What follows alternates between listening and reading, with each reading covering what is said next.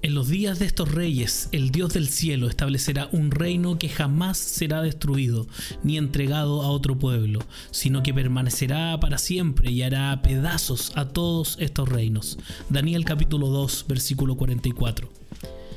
La esperanza del reino se revela repetidamente en el Antiguo Testamento como una esperanza universal a través de Israel y el Mesías. El salmista pinta una visión un tanto misteriosa de un rey venidero que romperá a las naciones con una vara de hierro y las convertirá en la herencia del Señor. El salmista promete que este rey que viene va a llorar y va a exclamar, Dios mío, Dios mío, ¿por qué me has abandonado?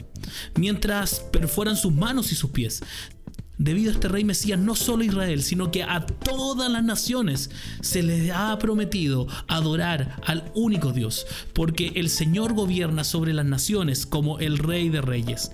Él hará pedazos a los reyes en el día de su ira.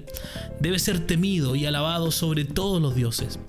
La esperanza del reino aquí en el Antiguo Testamento es que Dios realizará su misión de rescate en y a través de Israel a todas las naciones.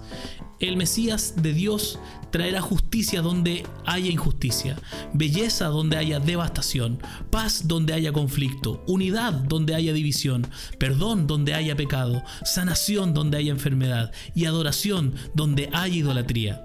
Derrotará a los poderes del mal, revertirá la maldición de la caída, dará la plenitud de la vida en lugar de la muerte y restablecerá la armonía en toda la creación. Trágicamente, muchos de los judíos habían perdido de vista esta esperanza universal.